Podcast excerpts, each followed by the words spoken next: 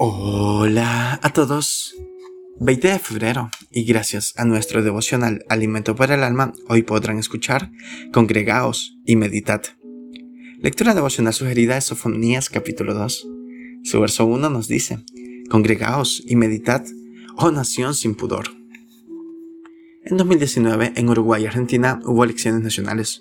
Somos bendecidos por tener democracias y oportunidades de elegir gobernantes. Los discursos políticos abundaron en promesas de prosperidad, basados en ideologías o en mejor gestión de recursos, con el fin de un bienestar material, como símbolo de felicidad. Sin embargo, la historia nos muestra que el bienestar económico no es símbolo de bendición del cielo. Los profetas Amos y Oseas, en tiempos de paz y prosperidad, duramente arremetieron contra la corrupción y la justicia, la explotación del pobre, las crueldades de los poderosos para tener más y más, los profetas del Antiguo Testamento llaman siempre al arrepentimiento y volvemos a la ley de Dios.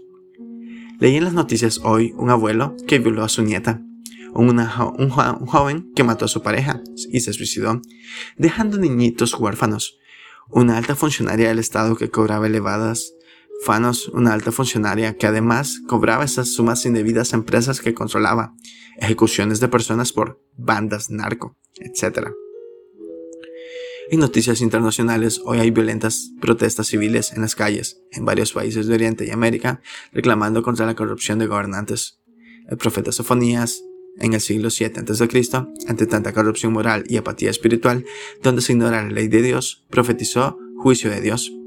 Dios es misericordioso, amoroso, paciente, tardo para la ira, pero también es un Dios de juicio.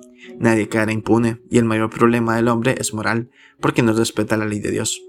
Sofonías clamó, Congregaos y meditad, oh nación sin pudor. Excelente síntesis para realmente mejorar como individuos y nación. Devocional escrito por Marcel Legarra en Uruguay. No dejemos de congregarnos y reflexionar sobre la ley de Dios. Muchas gracias por escuchar.